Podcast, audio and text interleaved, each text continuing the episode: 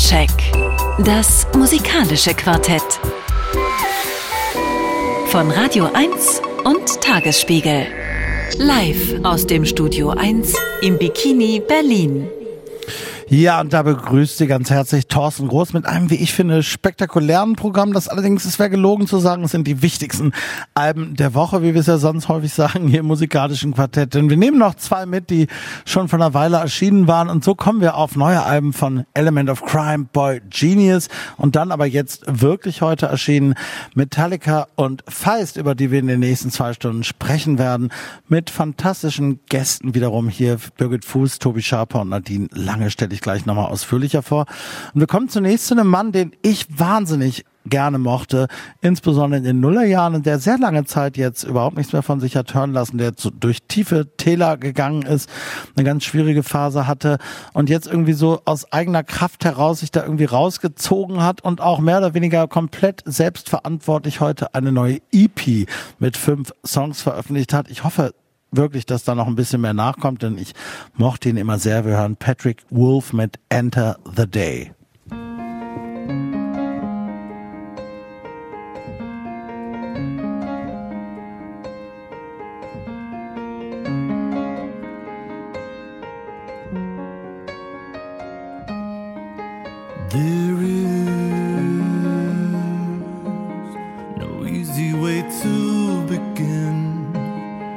Telling the story of the year of your drowning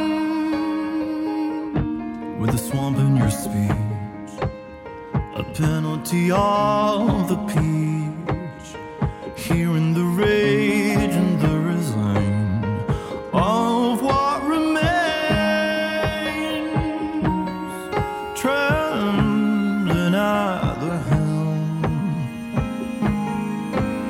stand still and overwhelmed.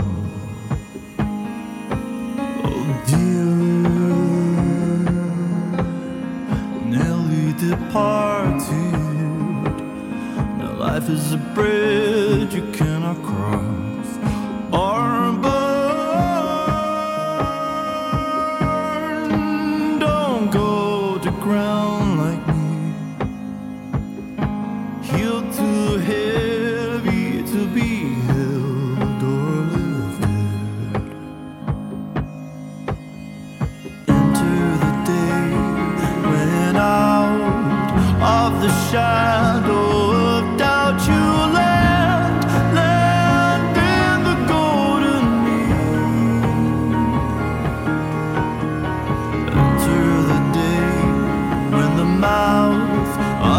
misfortune spits you out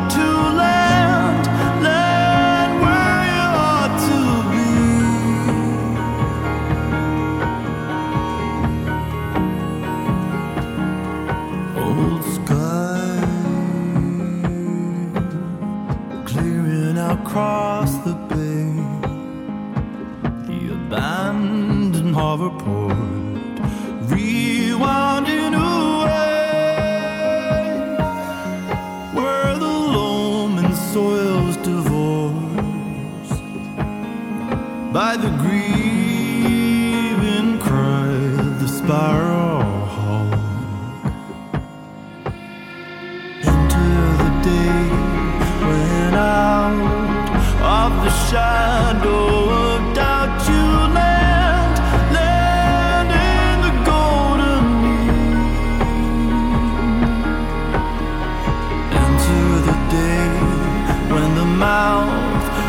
misfortune spits you out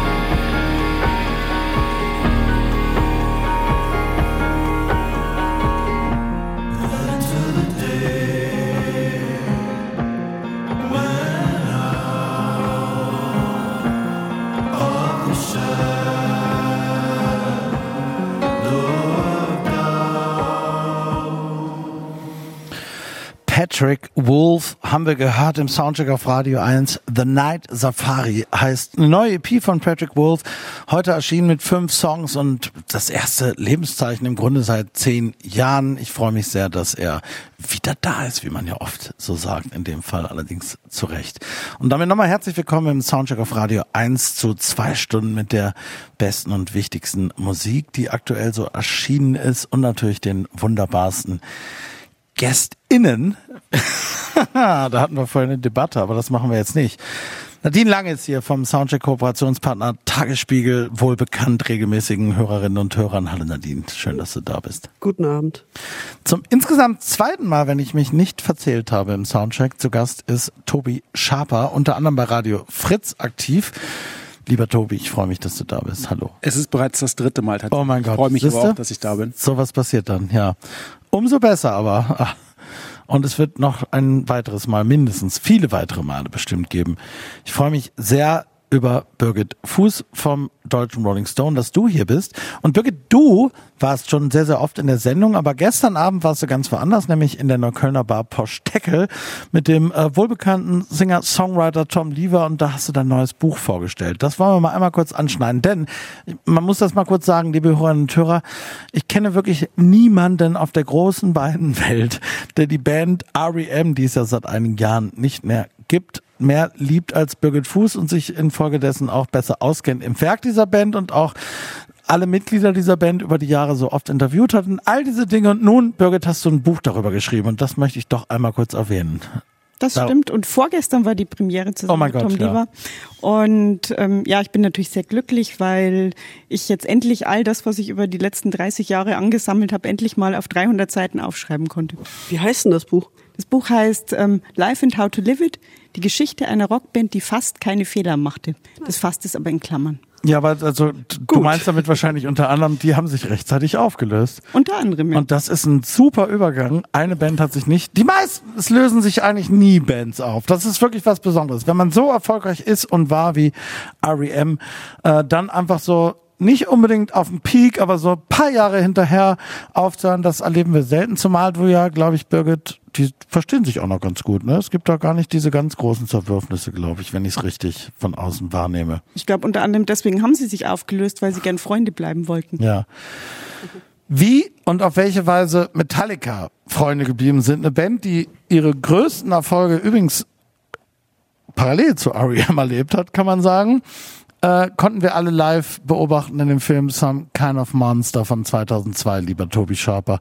Jetzt haben sie, denn sie haben sich nicht aufgelöst, wahrscheinlich auch unter anderem wegen der Dinge, um die es in diesem Film geht, und haben stattdessen heute ein neues Album veröffentlichen. Das 72 Seasons wirst du vorstellen. Was gibt's über Metallica noch zu sagen?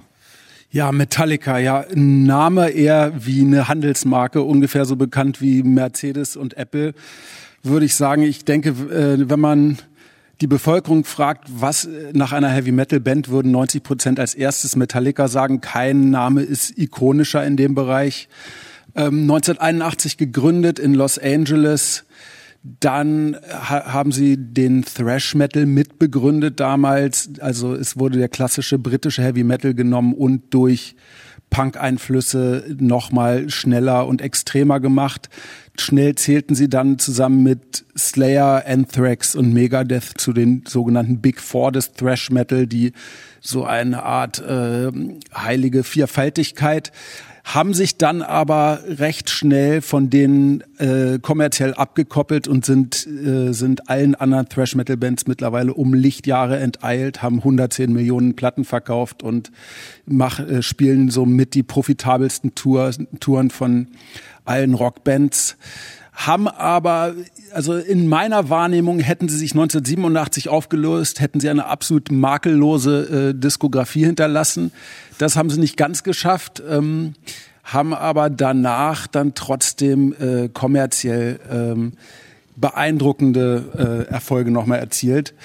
Und ja, seit äh, ihr Bassist, ihr originärer Bassist Cliff Burton ist äh, 1987 beim Verkehr, äh, beim Busunfall ums Leben gekommen, 86 oder 87 war es. Und seitdem meandern sie stilistisch so ein bisschen durch die Gegend. Also die Diskografie ist seitdem nicht mehr so richtig konsistent, aber sie haben mit dem Black Album 1991, ich glaube, das erfolgreichste Heavy Metal Album aller Zeiten gemacht. Und damit sind sie halt auch weit in den Mainstream einge, ähm, eingedrungen, weil sie es auch geschafft haben, sehr, sehr stimmungsvolle Balladen zu komponieren und die sehr überzeugend zu arrangieren und auf Band zu bringen, damals mit Hilfe des Produzenten Bob Rock. Und jetzt sind wir im Jahr 2023. Das elfte Album von Metallica ist erschienen äh, heute. Die Veröffentlichungsabstände wurden immer länger. Jetzt hat es sechseinhalb Jahre gebraucht für das neue Album. Die Alben wurden auch immer länger. Das neue Album 77 Minuten lang. Und äh, sie haben es wieder weitgehend selbst produziert, wo ein bisschen die Krux liegen könnte für mich. Und jetzt hören wir es mal, oder? Würde ich würde sagen. sagen, wir hören jetzt mal den, wie ich finde, besten Song des Albums, der schon ein bisschen Oldschool Spirit reinbringt und der auch wirklich mal einen äh, knackigen Refrain hat. Too far gone.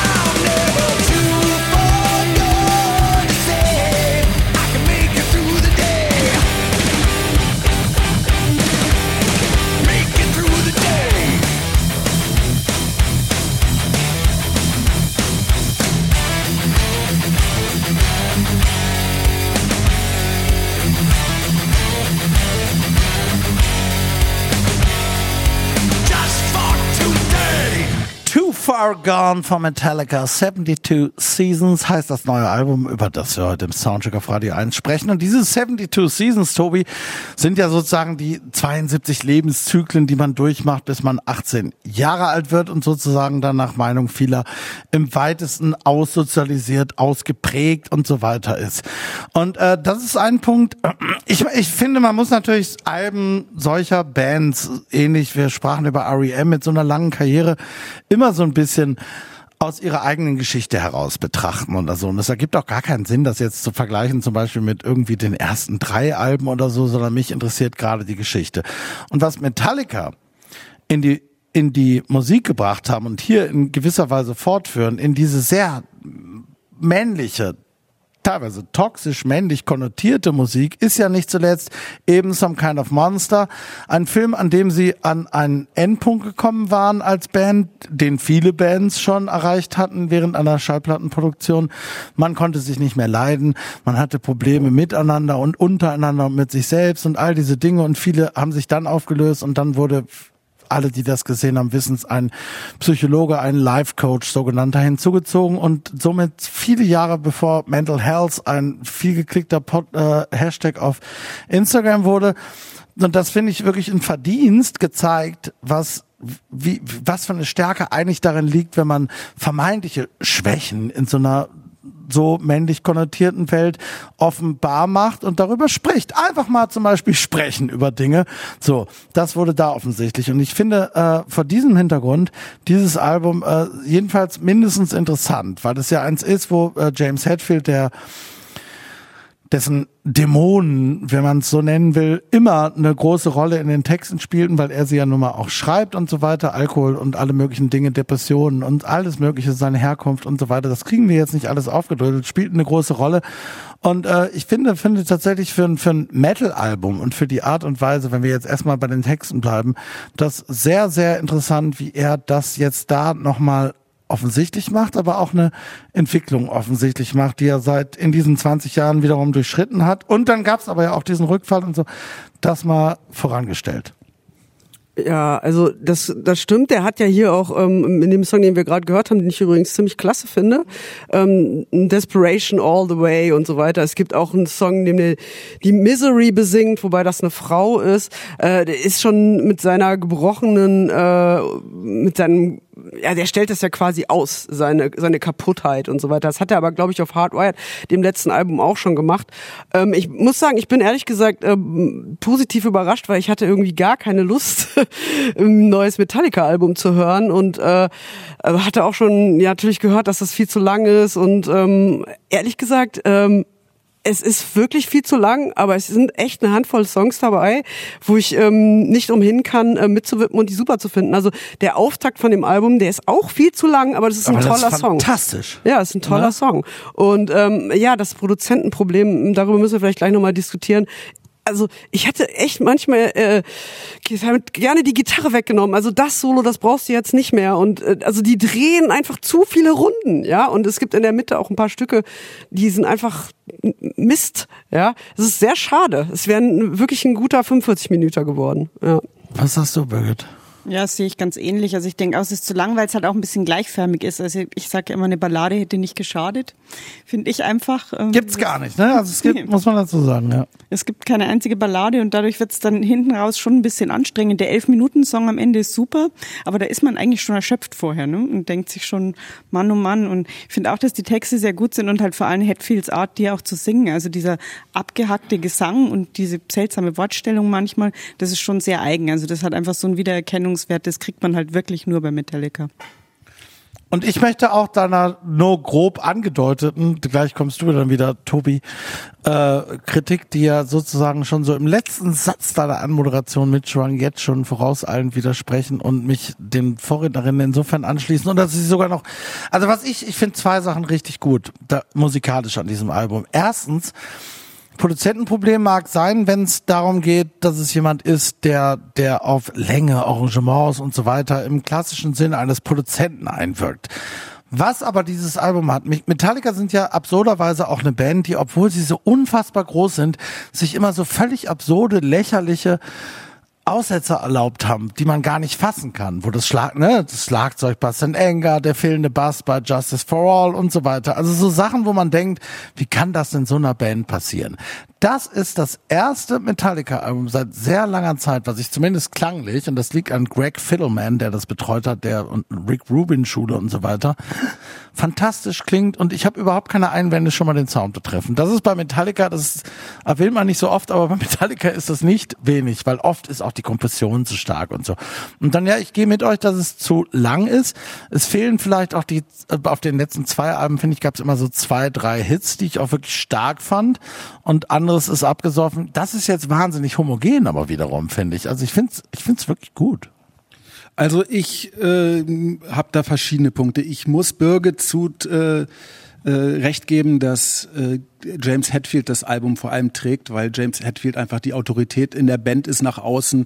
Sein Gesang ist äh, wahnsinnig prägnant. Keiner singt irgendwie wie James Hetfield und er ist ein wahnsinnig guter Rhythmusgitarrist. Das hört man auch an allen Ecken und Enden. Was den Sound anbetrifft, ich finde den äh, Schlagzeugsound furchtbar. Ich finde es furchtbar, wie das Schlagzeug durchsequenziert ist. Ich bin mir gar nicht sicher, ob es wirklich gespielt ist. Jeder äh, Schlag ist exakt gleich laut. Es hat keinerlei Dynamik. Und Dynamik ist eh äh, so ein äh, für mich ein Schwachpunkt des Albums, denn es gibt kaum mal ruhige Passagen. Im allerletzten Song, der, der elf Minuten lang ist, äh, da geht, wird es dann zum Ende tatsächlich mal ruhiger. Und wenn ihr von der Verletzlichkeit sprecht, die, äh, die James Hetfield äh, zur Schau trägt, ich finde, die könnte man auch darin deutlich machen, dass es musikalisch mal ein bisschen zerbrechlicher wird und nicht die ganze Zeit auf einem dynamischen Level ist. Und das Album ich finde es, was auch schon gesagt wurde, es säuft in der Mitte ein bisschen ab. Da sind ein paar, ein paar absolut verzichtbare Songs, durch die man sich irgendwie so durchschleppt. Gegen Ende wird es dann gut. Ich finde, die letzten drei Songs sind tatsächlich die stärksten. Und ähm, Metallica hatten ja früher die Fähigkeit, dass sie einen Song, der acht Minuten lang ist, wie Master of Puppets oder Disposable Heroes, sehr kurz erscheinen lassen konnten, weil sie halt sehr viel mit Dynamik äh, gespielt haben mit und weil die ganzen verschiedenen Parts sehr flüssig ineinander gelaufen sind. Und jetzt äh, sind da Songs drauf, die sind sieben Minuten lang, hören sich aber an wie 14 Minuten. Also ähm, wir hören einen Tobi von dem ich jetzt schon vorausschicken kann, dass es glaube ich nicht dein Lieblingssong ist, Crown of Barbed Wire.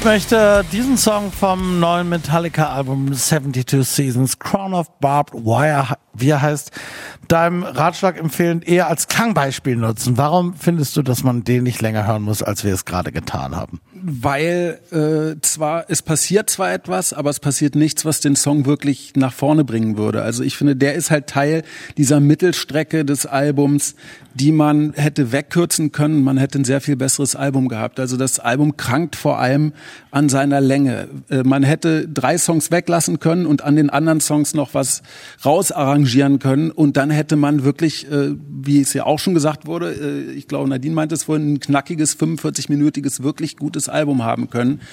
Und es gibt, ich würde gerne mal einen, es gibt ja viele neue, sehr talentierte Metal-Produzenten, zum Beispiel Arthur Risk, der das letzte Creator-Album produziert hat. Und den würde ich gerne mal an dieses Album setzen und daraus mal ein neues Album zusammen editieren. Ich glaube, man könnte richtig was draus machen, weil es krankt ja nicht an den Riffs oder an den Ideen. Ja, ich glaube, das ist das Problem. Sie haben keinen, der sich das traut, zu sagen. Ich meine, ja. die brauchen so lange, bis sie wieder ein Album machen und dann muss alles raus und dann kann dann äh, sich niemand hinstellen und sagen, ja Leute, das ist die drei Songs raus. Ja, aber das ist ja ein grundsätzliches Problem. Wer, das haben ja ganz viele Bürger, du weißt das auch, Leute, diesen, dieses Status, ne, wer sagt dann Metallica, mhm. wenn die überhaupt mal mit sich selbst gerade klarkommen an dem Punkt, so jetzt die raus und wahrscheinlich sind sie jetzt auch so ein bisschen infiziert durch möglichst viele Songs, möglichst viele Playlists. Und ja, und dann ähm, geht es natürlich auch darum, ja, wie du schon sagst, dann wollen halt alle endlich wieder ein Album. Dann will vielleicht auch keiner sagen, ja, das ist es noch nicht, ähm, setzt euch doch noch mal ein bisschen länger hin, wenn schon die nächste Tour geplant ist und darum geht's ja dann auch immer und so weiter und so. Ja, das ist übrigens der Grund, ja gut, nun muss man eigentlich sagen, äh, dass das ist ja das Corona-Album von Metallica. Also das ist ja eigentlich eine Phase gewesen, wo viele dieser Bands plötzlich wieder so Freiraum hatten. Aber ich glaube, also ich, ich finde es, muss ich ganz ehrlich sagen, auch gar nicht so schlimm. Ihr habt alle vollkommen recht. Drei, vier Songs hätte ich auch gut drauf verzichten können. Es ist aber, was mir ganz gut, es gibt keine, es gibt wirklich keine Ausreißer, es gibt auch keine großen Hits, aber es ist wahnsinnig homogen und mir gefällt der Vibe aus der Geschichte von Metallica Metallica raus. Mir gefällt der Vibe. Es ist im Grunde so eine Art musikalisch fast Quintessenz. Es hat, es hat sehr starke Bezüge zu den 80er Jahren. Es hat aber auch Bezüge zu dem sogenannten schwarzen Album ihren, und so. Das ist alles irgendwie so ein bisschen drin, so wie es halt dann oft viele Bands dieser Erfolgshöhe machen in dieser Phase. Und ich finde, sie haben es eigentlich ganz gut gelöst. Und ich finde schon, dass zumindest der Titelsong und Lux Eterna eigentlich schon Hits sind. Die wir jetzt beide nicht hören. Vielleicht haben sie es schon gehört. Nadine. Ja, also Luxy Turner finde ich auch, äh, ist echt ein Hit. Da spielt, äh, der glaube ich im Übrigen auch, dass Lars Ulrich das nicht spielt. Das hört sich ja an wie so eine Nähmaschine auf Speed, der Anfang. Ähm, das ist äh, übermenschlich. Aber ähm, cooler Song. Auch nur 3,30 übrigens. Sehr ja, gut. Er wird es gespielt haben und Rick Fiddleman hat es zurecht gefiddelt. Aber Lux Eterna ist ein Song, finde ich auch, der ist äh, total straff arrangiert. Der hat einen klaren oh. Refrain und alles sowas. Aber er wirkt ein bisschen für mich bemüht darum, die 80er Energie wieder hervorzukramen, ohne dass sie wirklich da ist. Dafür sie, ist es dann doch ein bisschen zu kontrolliert. Tobi ist auch ein echter Metallica. Deep-Experte. Man könnte diese Metallica-Diskurse, die es gibt, es gibt mindestens drei Fraktionen, das kriegen wir heute nicht hin, ne? 80er, 90er, alles, bla, die Erwartung und was weiß ich. Wir hören stattdessen den dritten Song, den du ausgewählt hast, Tobi, Room of Mirrors.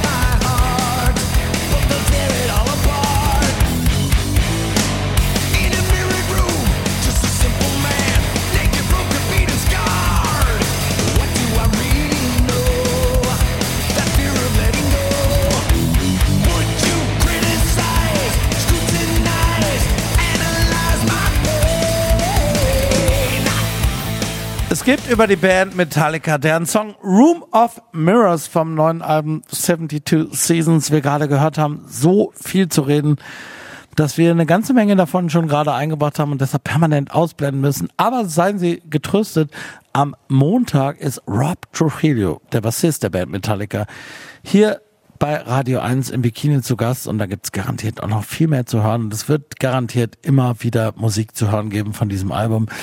Wir haben versucht, äh, das unterzubringen, was in einer halben Stunde möglich war. 35 Minuten sind es jetzt sogar schon. 72 Seasons, hier kommt die Soundcheck-Wertung. Hit. Geht in Ordnung. Geht in Ordnung. Geht in Ordnung. Ja, der Hit, die Hitwertung kommt von Birgit Fuß vom Rolling Stone. Soundcheck. Das musikalische Quartett. Von Radio 1 und Tagesspiegel. Live aus dem Studio 1 im Bikini Berlin. Ja, und da kommen wir zu einer Musikerin, Sängerin, Songschreiberin, die jedenfalls mir und vielen anderen wahrscheinlich auch das erste Mal irgendwie aufgefallen ist, weil sie Teil einer kanadischen Expat Community, MusikerInnen-Community war zu Beginn der Nullerjahre, die in Berlin damals, in, in Berlin Mitte der frühen Nullerjahre für reichlich Gesprächsstoff gesorgt hat. Wir reden natürlich über Leslie Feist, die damals mit Chili Gonzalez, Mocky, Peaches, einigen anderen hier in der Stadt eine Menge gemacht hat. Bald darauf gelang ihr mit Let It Die, so hieß das Album, äh, der große Durchbruch und danach passierte immer noch mehr und äh, Feist wurde im Grunde ja ein Star, aber ein irgendwie auch stiller und irgendwie immer noch indie konnotierter Star nach sehr eigenen Bedingungen, so habe ich es jedenfalls erlebt. Sie hatte einen Riesenhit damals, One, Two, Three, Four, lief in einer Apple-Werbung zu der Zeit, war das schon ein Garant dafür, dass alle sofort wissen, worüber man singt. Und das war für sie bestimmt ganz praktisch. Sie hat nun im Vorfeld ihres äh, neuen und aktuellen Albums, über das wir heute sprechen, so völlig gegensätzlich emotionale, wahrscheinlich den krassesten Gegensatz erlebt in ihrem Leben, den man überhaupt erleben kann. Denn zuerst wurde Feist Mutter einer Tochter im, so, im Alter, das hat sie sich immer gewünscht, da hat sie sich so gefreut, dass es noch passiert ist. Und nicht so spät danach ist ihr Vater gestorben, zu dem sie eine ganz besondere Beziehung hatte. Der kanadische Künstler Harold Feist war für sie ein ganz, ganz wichtiger Typ. Davon abgesehen ist es natürlich immer schlimm, wenn man einen Elternteil verliert. Und so hat sie es mir auch erzählt im Interview, was ich mit ihr geführt hat. Das war heftig für sie, die, diese wahnsinnig gegensätzlichen emotionalen Erlebnisse in so einer kurzen Zeit zu haben und, und so viele Dinge gleichzeitig prasselten da auf sie ein. Und dann ist es natürlich eh noch so, als Mutter eines jungen Kindes, das dann den Vater aber noch kennengelernt hat, ist es sowieso schon schwierig, sich so Zeitfenster rauszueisen, um an Musik zu arbeiten. Und zusätzlich sagt sie, als der Vater dann verstorben ist, hat sie aber auch nichts mehr in sich gefühlt, was sie zu Songs geführt hat. In dieser Situation, wir sind jetzt schon in der beginnenden Corona-Pandemie ist das Hamburger Sommerfestival auf sie zugekommen, ein regelmäßig stattfindendes Festival in Hamburg. Äh, auf Kampnagel sollte sie damals so das Angebot einige Abende bestreiten, die sie selbst inhaltlich gestalten konnte. Und sie sagt, da sie immer schon mal vorhatte, so kleine, intime Konzerte, wo sie mehr mit dem Publikum auf Augenhöhe steht und man sich unmittelbarer begegnet, aber der Manager habe immer gesagt, das rechnet sich nicht, das können wir nicht machen, sowas, was du dir da ausdenkst, Leslie, das geht nicht, das, da kriegen wir kein Geld. Das war nun aber plötzlich möglich durch diese Einladung. Und dann hat sie dem entsprochen und es gab ein besonderes Konzept für diese Konzerte auf Kampnagel in Hamburg. Und für sie gab es aber vor allem auch eine Deadline. Sie hat gesagt, das hat sie sehr geschätzt. Dann plötzlich, das hat sie gebraucht. Schon in der Schule brauchte sie das im Grunde, wie wir alle ja ehrlicherweise. So, der Aufsatz wird nichts, wenn man nicht weiß, wann man ihn abgeben muss. Und jetzt gerade unter dieser Situation war es so, okay, jetzt plötzlich nahmen die Songideen Form an. Und äh, dann hat sie Lieder geschrieben, weil sie gesagt hat, wenn ich das mache in Hamburg, dann will ich auch ein paar neue Songs haben und nicht nur irgendwie Hits spielen. So. Also hat sie diese Songs geschrieben, hat sie teilweise in Hamburg, wo sie zwei Konzerte am Abend spielte, 2021, noch jeden Abend neu wieder abgewandelt und ein bisschen umarrangiert und so weiter und damals noch gar nicht so direkt geplant, ist daraus nun aber ein Album geworden, das dann irgendwann später auch nochmal im Studio ganz normal aufgenommen wurde, aber die Genese dieser Songs, das ist genau die Geschichte, die ich gerade erzählt habe und ich finde, die hört man auch. Wir hören Hiding Out in the Open. Everybody's got their shit, got their shit, who's got the guts to sit with it?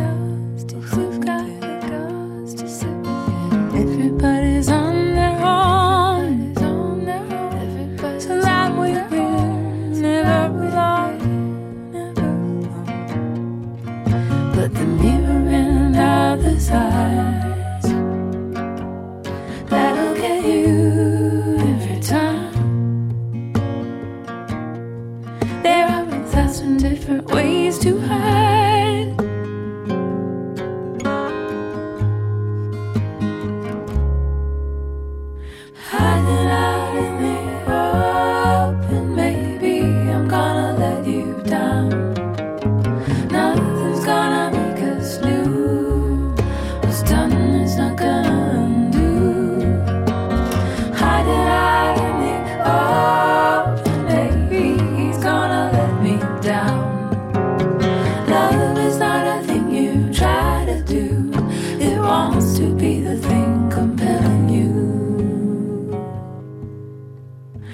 we should probably say.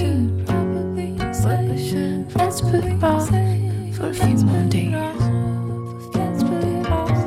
And anyway, I'll pretend not to.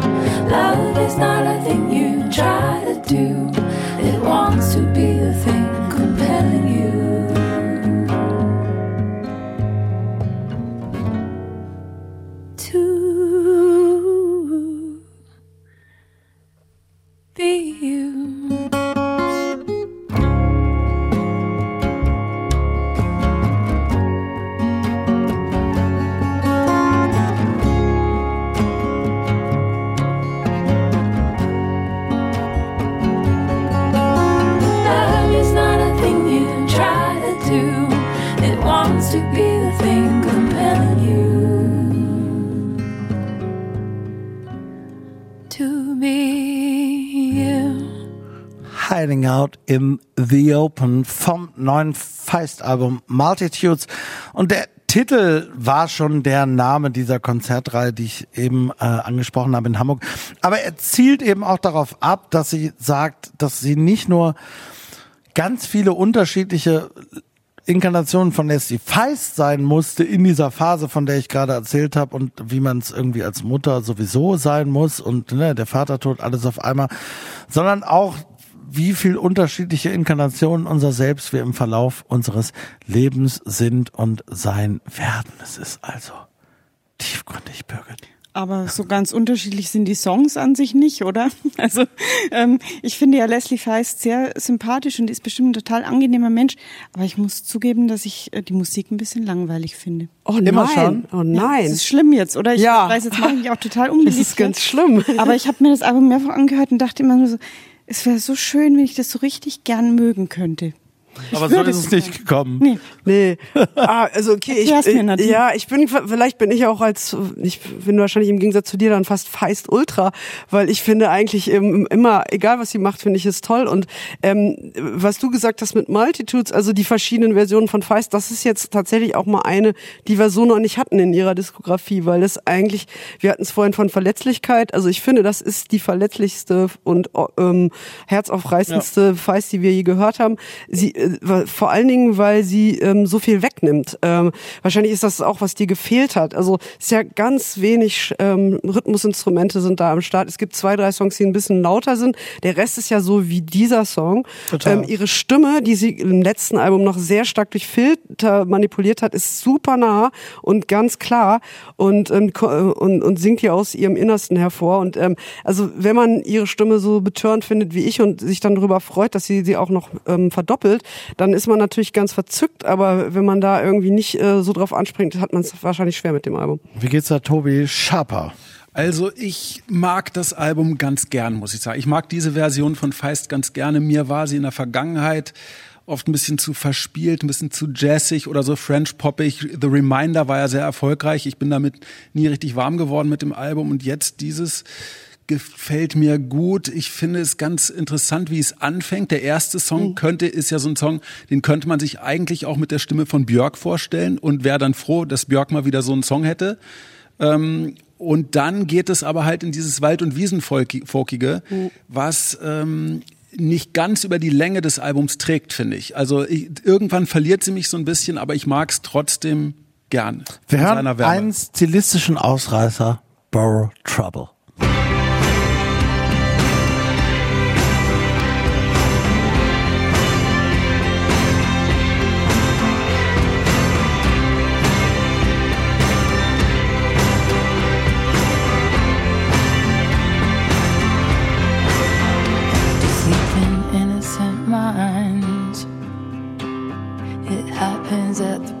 Day before your wits are gathered, even before you are awake. Your thoughts will find a clock to wind and put dissent into your ear. Even before your eyes are open, the plot has thickened around your fear. We borrow trouble.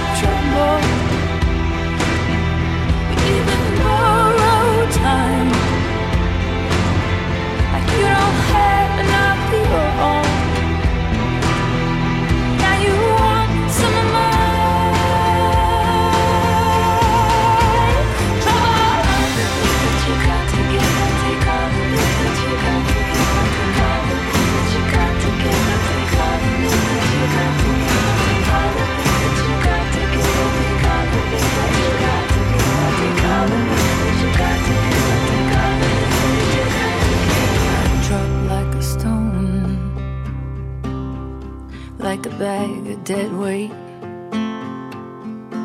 So good at picturing the life that I was gonna be left out of rather than the one I'd made.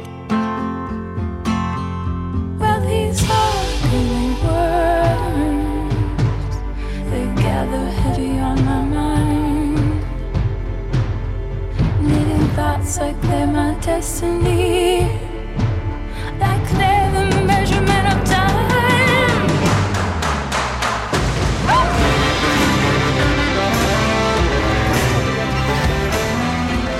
Borrow Trouble von Feist. Tatsächlich ein total untypischer Song für dieses Album. Der eine Moment, wo es sich so aufbäumt, äh, der dann auch willkommen ist. Ich gehe, um, bevor wir nochmal auf den Song zurückkommen, total mit dir, Nadine. Ich finde, sie hat da die letzte Barriere eingerissen. Es ist ein wahnsinnig intensives Album. Ich finde es fantastisch. Ich finde, man hört auf dem Album auch was was mir früher nie so richtig klar war, wie viel viele Songwriterinnen der vergangenen Jahre vielleicht auch Feist verdanken. So, ich würde durchaus sagen, von Lana Del Rey bis so die ganzen Namen will ich gar nicht aufzählen. Das kommt da manchmal durch. Finde ich fantastisch. Trotzdem bleiben wir nochmal kurz bei dem Song gerade, Borrowed Trouble, weil das ist ja ein Song, der sehr typisch ist für diese man hatte damals vielleicht auch so eine romantisch verstellte Sicht, so war es ja. Es gab ja ganz viel so kanadische Ensembles in den Nullerjahren. Broken Social Scene hat Feist selbst gespielt, mhm. bevor sie Solo-Musik gemacht hat. Ich habe das vorhin erzählt von dieser Berliner Bande und es gibt natürlich die weltberühmt später gewordene Band Arcade Fire. Ja, und der Song und, klingt wie Arcade Fire, ja, 100 genau. Prozent. Und, und äh, Arcade Fire wiederum letztes Jahr oder äh, auf Tour gewesen, schon zu ihrem aktuellen Album mit Feist die sich natürlich untereinander gut kennen im Vorprogramm. Und dann kam der MeToo-Skandal um Win Butler und Feist auch die Tour verlassen. Also das ist so, ne, so diese, diese, diese dieses damalige Nullerjahre-Narrativ dieser ganzen kanadischen Bands wurde da nochmal so ein bisschen durchschüttelt auch sozusagen. Ja, das war natürlich total bitter jetzt für sie, ähm, weil sie wurde da so mit reingezogen und musste sich dazu irgendwie verhalten. Ehrlich gesagt, ähm, es ist immer blöd. Also ich, wenn sie, wenn sie mitgefahren wäre, hätten die Leute es doof gefunden. So ist sie, hat sie wahrscheinlich auch viel Geld verloren. Also es tut mir total leid. Ähm, und sie hat irgendwo gesagt, ich glaube im Rolling Stone bei euch, ähm, das fühlte sich mal wieder so an, Mann macht einen Fehler, Frau badet's aus. Aber ich glaube, äh, Arcade Fire haben auch einiges ausgebadet. Aber diese, ja. man musste das jetzt ansprechen, weil der Song ähm, in diesen Stadion, ja, wirklich, diesen Stadion Folk, den Arcade Fire ja äh, sehr zelebrieren, auch so ein bisschen nachstellt. Und ja, sehr schöne Bassklarinette war auch wieder dabei. Ähm, kommen wir später auch nochmal dazu zu dem Instrument. Ah, Stunde. Hören wir das heute noch? Ich, ich hoffe. Ich bin sehr gespannt. Bleiben, also wenn Sie heute Keine noch eine Bass Sendung hören wollen, dann unbedingt dranbleiben. Ja. Bis dahin, Birgit, äh, das also keine Versöhnung mit Feist. Ja, den Song fand ich natürlich auch ganz gut, genau wie auch den ersten Song. Und zwischendrin, wie gesagt, ist es mir manchmal ein bisschen zu langweilig. Aber jetzt, da ihr so begeistert seid, werde ich es mir vielleicht dann noch, muss ich es halt noch vielleicht ein paar Mal mehr hören. Ich weiß ja gar nicht, das werden wir ja gleich. Wir, wir erfahren Ach. ja gleich erst, ob wir überhaupt wirklich begeistert sind. Das wissen wir ja noch gar nicht. Bis dahin haben wir erstmal noch Off Womankind. show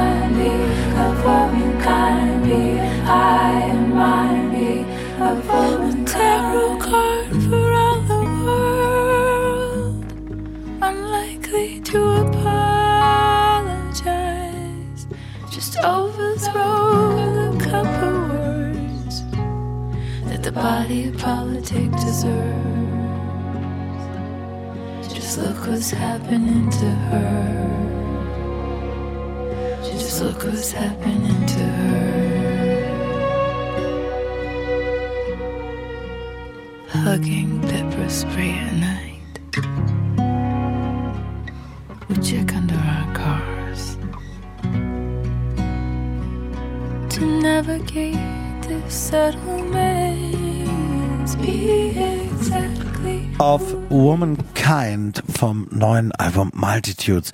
Feist, vor wenigen Tagen war sie noch hier, genau da, wo wir jetzt sitzen, das muss man ja auch mal sagen, bei Radio 1 im Studio 1 im Bikini hier und hat Songs gespielt und mit meiner Kollegin Marion Brasch gesprochen. Heute haben wir im Soundcheck auf Radio 1 über ihr neues Album Multitudes gesprochen und hier kommt die Wertung. Hit, Hit, Hit. Geht in Ordnung. Ja, in dem Fall ist es Birgit Fuß, die sagt, das Ding geht in Ordnung. Wir anderen drei sagen Hit. Und Sie wiederum bleiben bitte unbedingt dran zur zweiten Stunde. Da passiert noch eine ganze Menge. Boy, Genius, Element of Crime. Holen wir alles nach noch heute. Bassklarinette, Bassklarinette. Und ehe es soweit ist und noch vor den Nachrichten haben wir einen Mann, kann man sagen, 19 ist er, äh, der wahrscheinlich in den nächsten Jahren irgendwie sich versuchen muss, davon zu emanzipieren. Aber bis es soweit ist, und es ist ja nun mal ein Teil seiner Biografie, werden wir ihn weiterhin erstmal darüber erklären. Es ist nämlich Isaiah und er ist der Sohn von Max Herre und Joy Denalani. Also erstmal eine gewisse Hypothek für diesen jungen Mann, der jetzt aber seinerseits angefangen hat, Musik zu machen, selbst rappt und, und sich da einfach mal rauswagt und sich das alles anguckt. Und das finde ich jedenfalls sehr interessant und äh, bin mal sehr gespannt, wie Sie das so finden, wie sich das im weiteren Verlauf dann so entwickelt. Hier ist jedenfalls Isaiah mit seiner ersten Single Himmel oder Hölle. Bis gleich.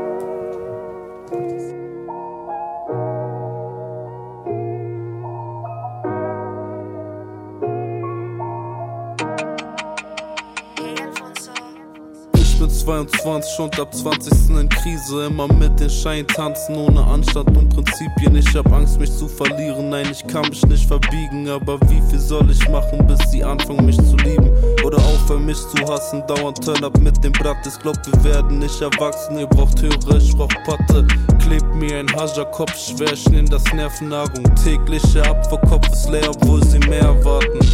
In Lackos blaue Jogger bin ich echt frisch. Lockenbaum in Locker aus der Flex fit. Und vom Hocker wie ein Backfist. Mockerpause, Knockout, dicker lässig. Block live draußen, mockert es nach Fettnis. Ein Himmel oder Hölle. Bei uns heißt Zille oder Zelle. Bis geht auf Schnelle. Ihr Pisser macht nur Film oder Welle. Rechte Schulter, Teufel ließ es Engel. Himmel oder Hölle.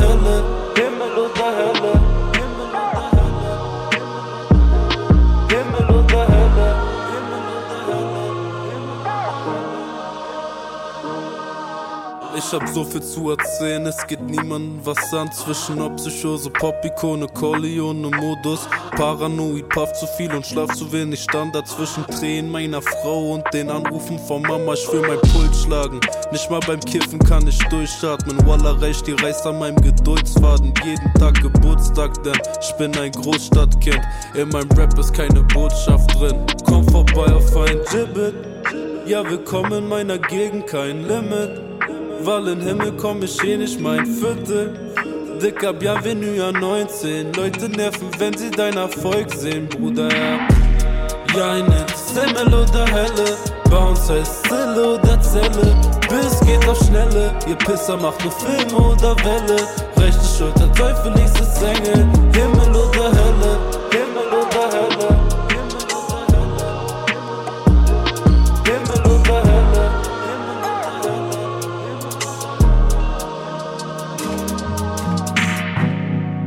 wenn ihr Himmel oder Hölle nennt, obwohl ihr weder Himmel oder Hölle kennt. Wenn ich morgen sterb, werd ich auf ewig in der Hölle brennen. Ich hoffe, mir bleibt noch bisschen und ich wende es zum Besseren. Das Himmel oder Hölle Shit. Das Himmel oder Hölle Shit. Soundcheck. Das musikalische Quartett. Von Radio 1 und Tagesspiegel. Live aus dem Studio 1 im Bikini Berlin. Ja, und da begrüßt Sie herzlich zur zweiten Stunde Thorsten Groß weiter mit Nadine Lange, Birgit Fuß und Toby Sharper und Georgia Smith, von der auch längere Zeit nichts zu hören war, der britischen R&B-Musikerin. Bleiben Sie unbedingt dran, weil wenn der Song gleich vorbei ist, sprechen wir noch über Element of Crime und Boy Genius haben wir aber zuerst Georgia Smith mit Try Me, neue Single.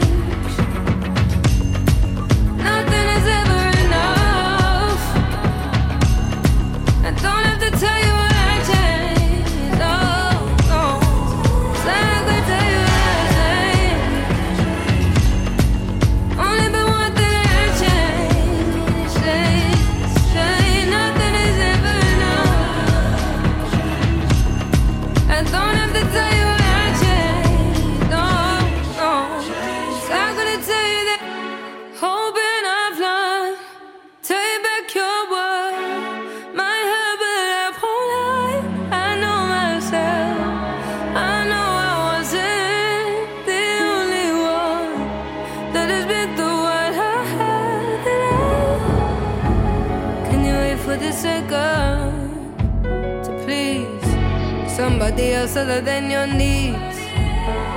Mm. You got a lot left on these seas. Your heart's not on your sleeve. Try to believe me though. Gotta listen, gotta learn, gotta live, gotta fight, gotta earn, and your mind's made up. Let's say your mind's made up.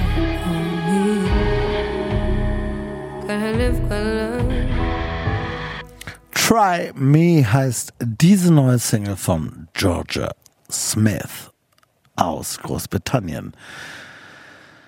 Birgit Fuß habe ich vorhin schon mehrfach vorgestellt hier im Soundcheck auf Radio 1 und unter anderem erwähnt, was für eine wahnsinnige Expertise du, liebe Birgit, mitbringst, wenn es um die Band R.E.M. geht.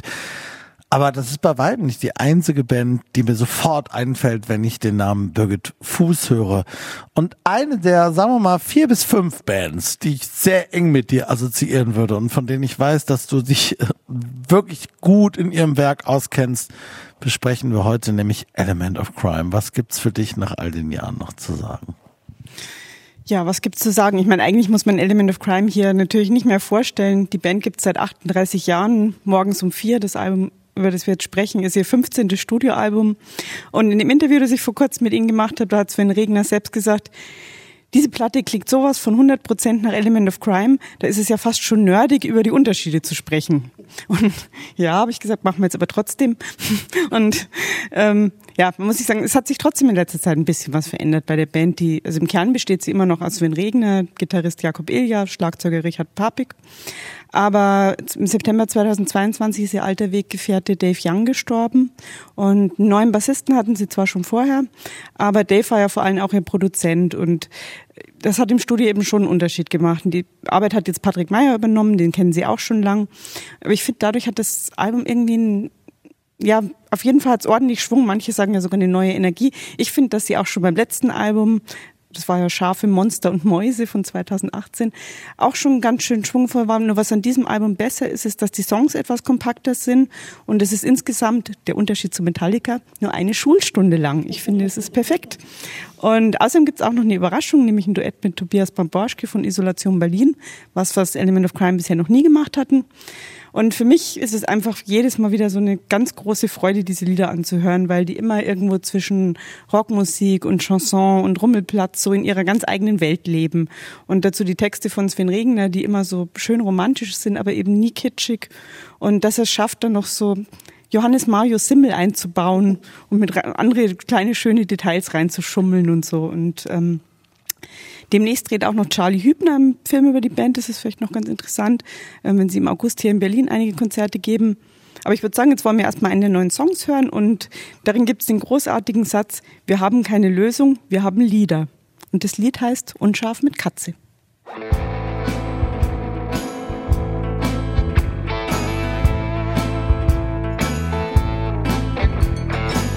Wir sind alleine und wir sind zwei.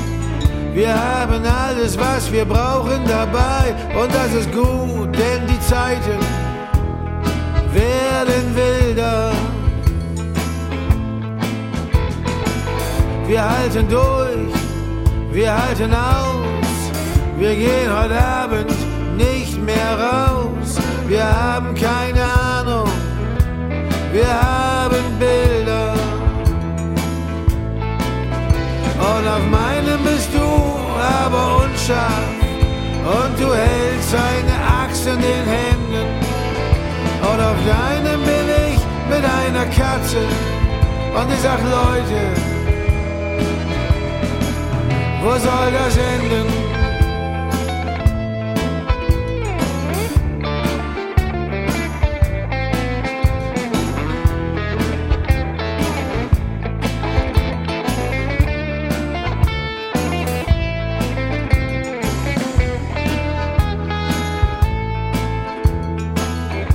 Unseren Augen ist immer Sand und unterm Pflaster liegt der Strand und die Welt um uns herum geht auf und nieder. Wir tauchen unter, wir tauchen auf, aus unseren Mündern kommen Schall und Rauch. Wir haben keine Lösung, wir haben Lieder. Und in meinem kommst du vor, aber unscharf. Und du hältst deine Axt in den Händen. Und in deinem komm ich vor mit einer Katze. Und ich sag, Leute, wo soll das enden?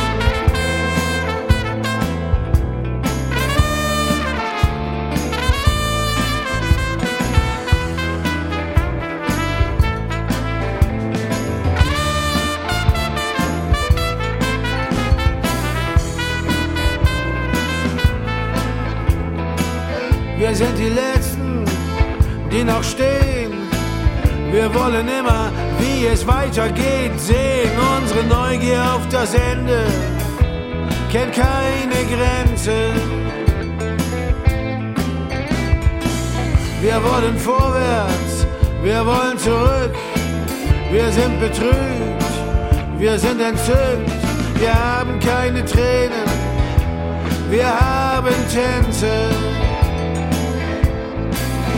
Und in meinem tanz ich dich, aber unscharf. Und du hältst deine Axt in den Händen. Und in deinem tanzt du mich mit einer Katze. Und ich sag Leute, wo soll das enden?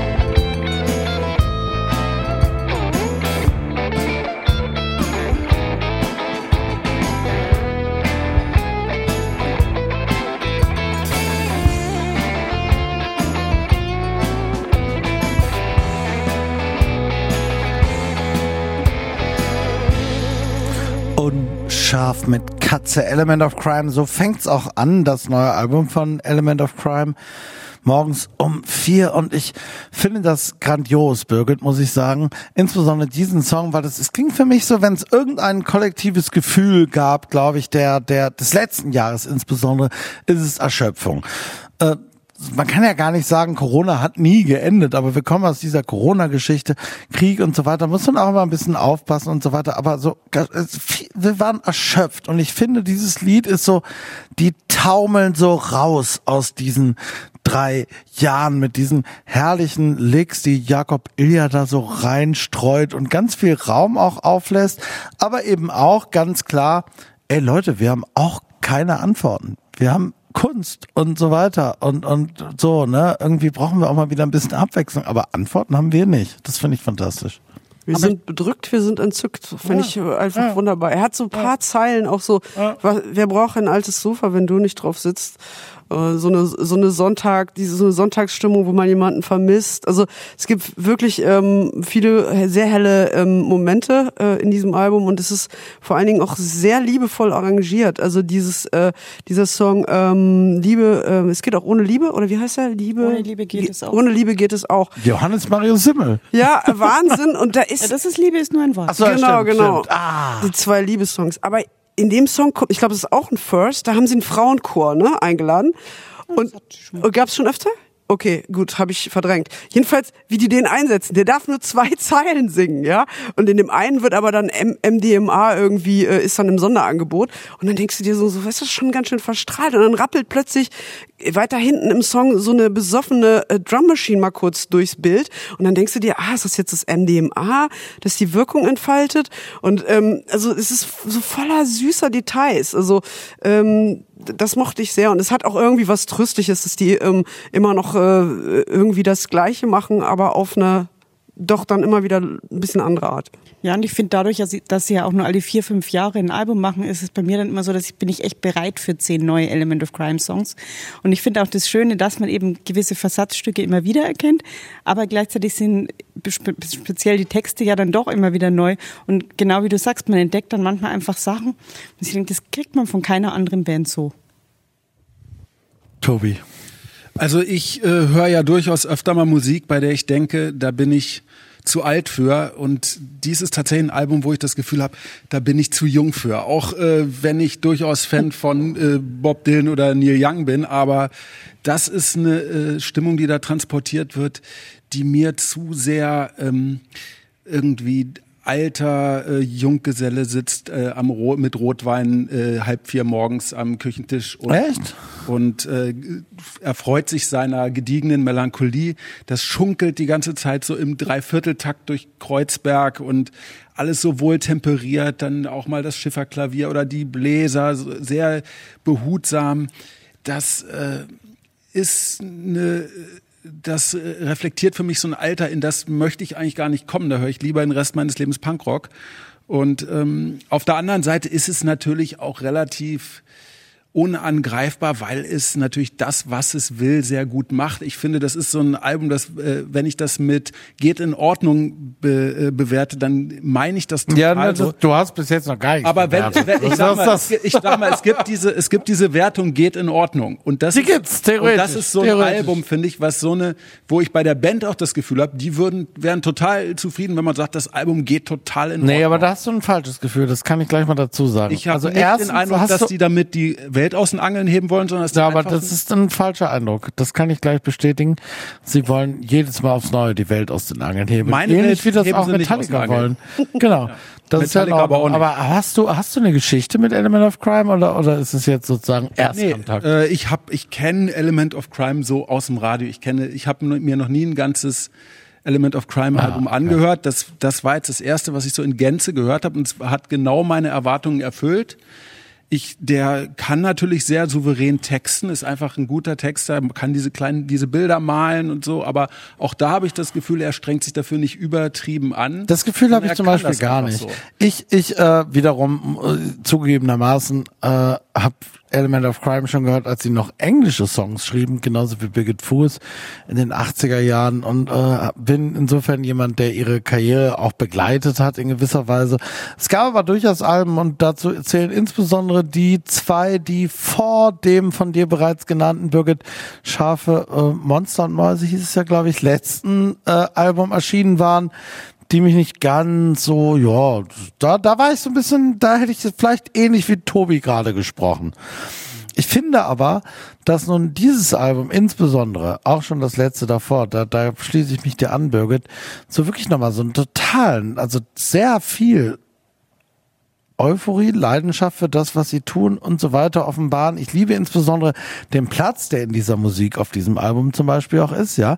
Die Musik atmet sich in diese Räume ein. Jakob Ilja spielt so wunderbare Licks da immer zwischendurch rein. Insbesondere der Song, den wir gerade gehört haben, gefällt mir ganz wunderbar. Wir hören aber jetzt noch einen und der heißt nämlich genau so, wie du es gerade schon anmoderiert hast, Birgit, das erste Element of Crime Feature überhaupt mit Tobias Gamman-Borschke von Isolation Berlin.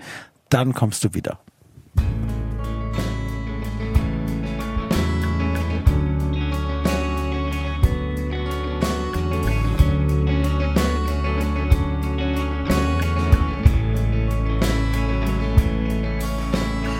Pfarrer wird singen, der Hahn dreimal krähen, die Erde wird sich etwas schneller drehen. Und dann kommst du wieder. Die Kinder werden laufen und lachen, Sehnsucht wird ihnen Beine machen. Und dann kommst du wieder und gehst nie wieder fort von hier. Die Schildkröte wird sich im Garten verschanzen, die Katze wird ihren Namen tanzen. Und dann kommst du wieder Saufbrüder werden ihren Deckel bezahlen, Flugzeuge werden den Himmel bemalen. Und dann kommst du wieder und gehst nie wieder fort von hier. Die Magnolie wird blühen und der Rasen wird grün und der Flieder die Bienen verzaubern. Und die Vögel singen im Vogelbeerbaum ihre Lieder. Und dann kommst du wieder.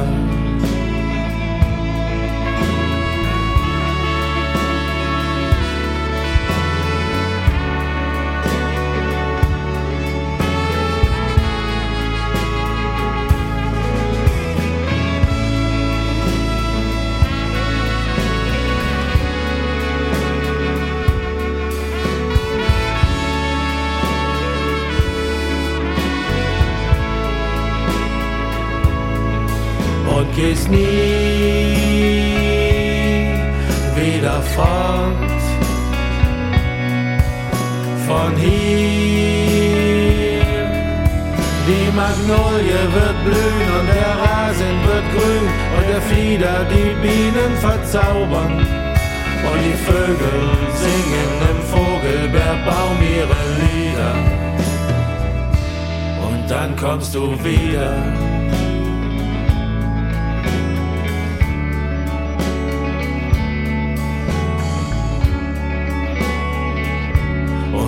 Kommst du wieder.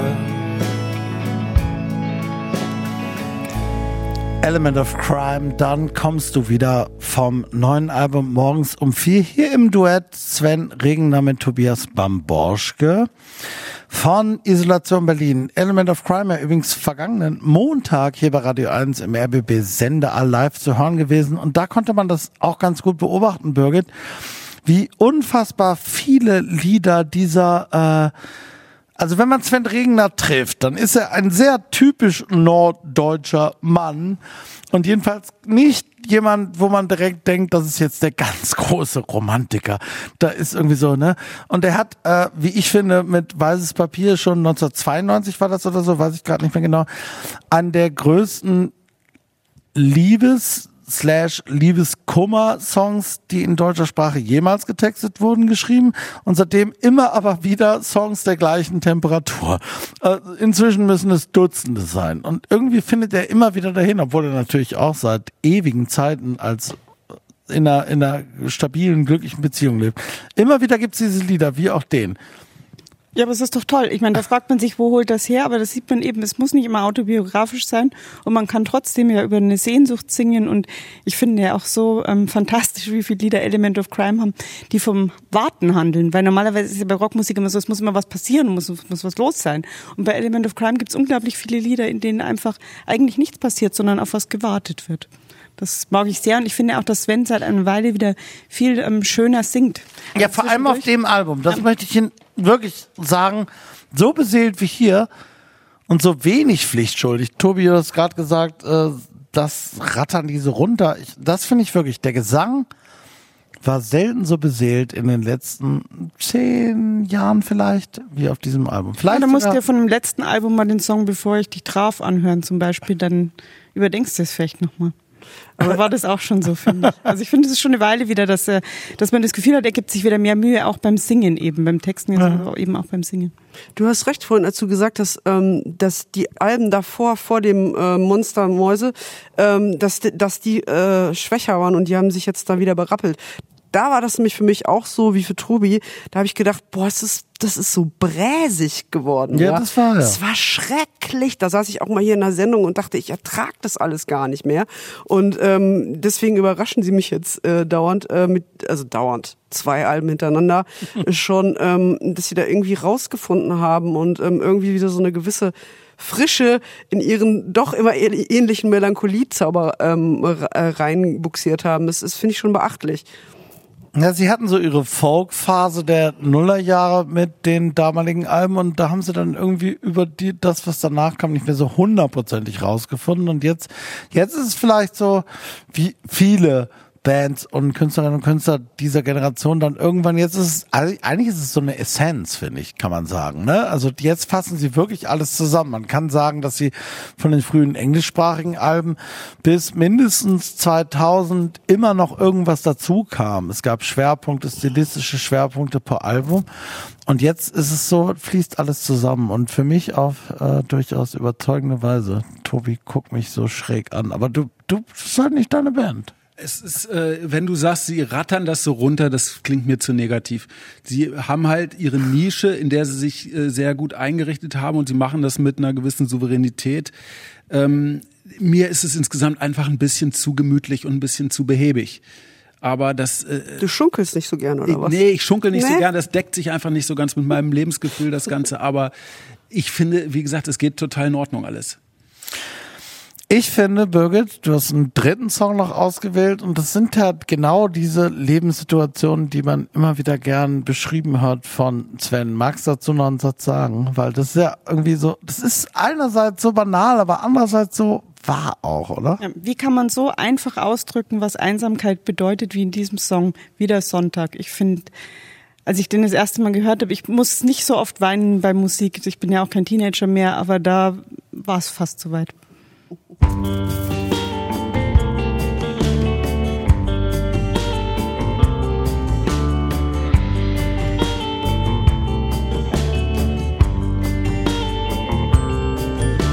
dem Flohmarkt gibt es heute nur alten Plunder. Und der Chor der BVG singt dazu ein schönes Lied. Am Bahnhof stehen die Zeugen von Gottes großem Wunder. Ein kleiner Hund schnappt gierig nach allem, was sich regt. Und ich bin mittendrin und sehne mich nach dir.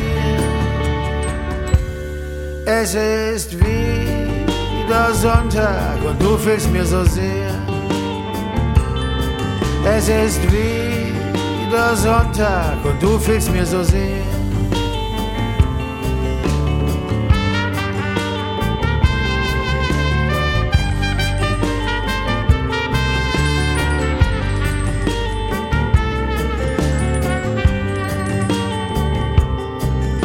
Mit Pauken und Trompeten marschiert die Spaßparade am Sporthotel vorbei zum Charlottenburger Tor. Der Himmel reißt auf und lädt zum Sonnenbade. Und im Café am Neuen See gibt es keine Kännchen mehr. Und ich bin mittendrin und sehne mich nach dir. Es ist wieder Sonntag und du fehlst mir so sehr. Es ist wieder Sonntag und du fehlst mir so sehr.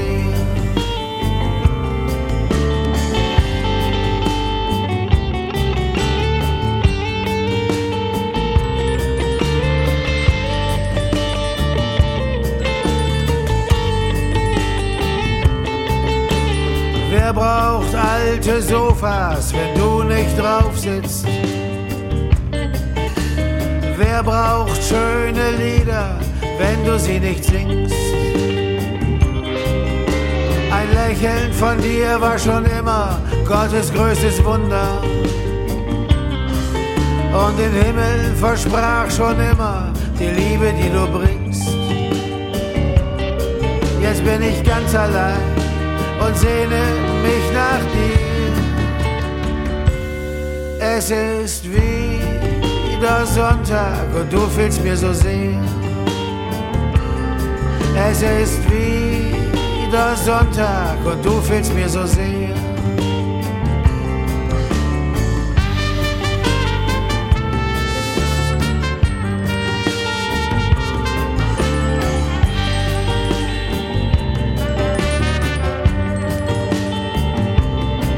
Es ist wieder Sonntag und du fehlst mir so sehr. Es ist wieder Sonntag und du fehlst mir so sehr.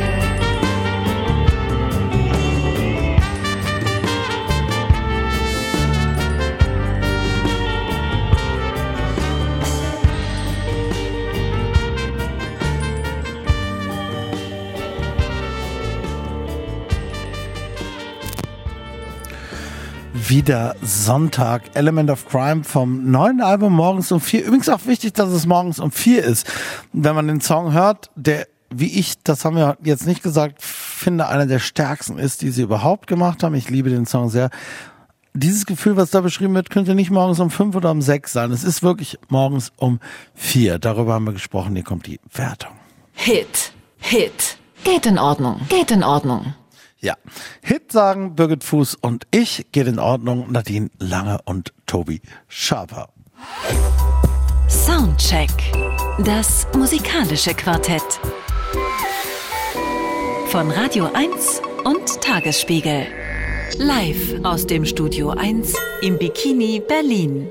Ja, und da wollte ich super gerne doch nochmal was mitnehmen, was liegen geblieben ist in den letzten Wochen, weil jetzt gerade immer so viel los ist und permanent viel gute Musik erscheint und viel wichtige Dinge passieren. Aber das wollten wir hier im Soundcheck dann doch nicht völlig unbeachtet lassen, nämlich das Debüt von Boy Genius. Und das ist nun im, Ge im Gegensatz zu diesen drei wahnsinnig etablierten Künstlern, über die wir bis jetzt heute gesprochen haben, ein Name, den Sie vielleicht noch nie gehört haben. Zum Glück gibt es Nadine Lange, die jetzt erklärte, was das alles ist. Ja, Boy Genius, der Name ist natürlich gleich schon mal ironisch gemeint, weil Boys spielen gar nicht mit. Bei Boy Genius, ups, bei Boy Genius, ne? Ja, okay, hier rappelt's ein bisschen. Ähm, dieses Trio besteht aus Julian Baker, Phoebe Bridgers und Lucy Dacus, ähm, die sich übrigens alle drei als queer bezeichnen und ungefähr zur gleichen Zeit ihre Solokarrieren gestartet haben. Das war so Mitte der Zehner Jahre und da sind sie sich dann auch mal ähm, über den Weg gelaufen, als sie ähm, auf Tour waren. Also das waren zu, zunächst ähm, Julian Baker äh, und Lucy Dacus. Später äh, haben sie sich dann auch noch äh, mit Phoebe Bridgers angefreundet. Und ähm, 2018 haben sie eine EP gemacht, äh, ganz schnell in vier Tagen eingespielt, ähm, um dann auch damit auf, die, auf eine kleine Tour zu gehen. Und das war ein Projekt, das gleich sehr viel Liebe von Fans und äh, Kritik bekommen hat. Und auf dem haben sie ähm, so, so ein bisschen ironisch auf dem Cover ähm, das Debütcover äh, von ähm, Crosby, Stills und Nash nachgestellt, um ähm, irgendwie so zu zeigen, ja, hey, wir sind auch eine Supergroup, ähm, aber halt ein bisschen eine andere. Und ähm, ja, die, dieses äh, Debüt äh, ist jetzt auch schon fünf Jahre her, aber es war irgendwie immer zwischen den dreien klar, da kommt vielleicht noch mal was. Die haben immer Kontakt gehalten, die verstehen sich wahnsinnig gut, haben sich auch so ein bisschen ineinander verknallt, haben sie tatsächlich auch gesagt. Und ähm, dann 2020, die Pandemie fing gerade an, ähm, haben sie so in ihrem Chat ähm, auch ähm, festgestellt, ha ja, da ist was, haben sie angefangen, ein bisschen Musik hin und her zu schicken und ähm, dann tatsächlich äh, sind sie ins Studio gegangen Anfang äh, letzten Jahres und haben sich dann äh, The Record, wie sie das äh, Werk einfach nur nennen, ähm, zusammengestellt. Ähm, da war dann ein bisschen mehr Zeit, hatten tatsächlich einen ganzen Monat und ähm, waren dann da in Malibu ähm, im Studio von ähm, Rick Rubin, wobei er das nicht äh, produziert hat. Das war ähm, Catherine ähm, Marks, heißt sie, glaube ich. Genau. Und ähm, ja, also äh, der, der Rolling Stone hat sie auf dem Cover genommen und hat geschrieben, äh, die Supergroup, die wir jetzt brauchen. Ähm, das können wir jetzt gleich mal ähm, überprüfen, ob das so ist. Äh, ich finde das sehr schön, was sie machen. Also die äh, sind ja alle drei auch einzeln erfolgreich. Ähm, vor allen Dingen Phoebe Bridgers sind ähm, wohl am erfolgreichsten von den dreien mit so einer ähm, Singer-Songwriter Indie-Rock-Musik und die bewegen sich jetzt auf dem Album so zwischen so einem äh, folkigen ähm, und, und äh, etwas rockigerem Sound und wir äh, hören jetzt mal eins von den rockigeren Stücken als erstes, das heißt 20 Dollars.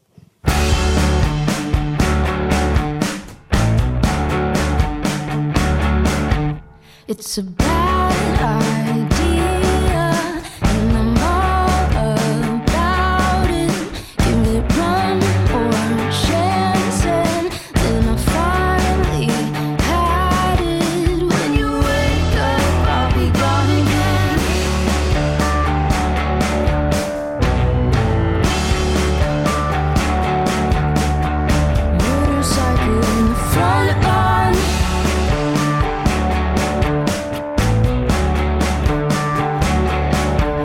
It's an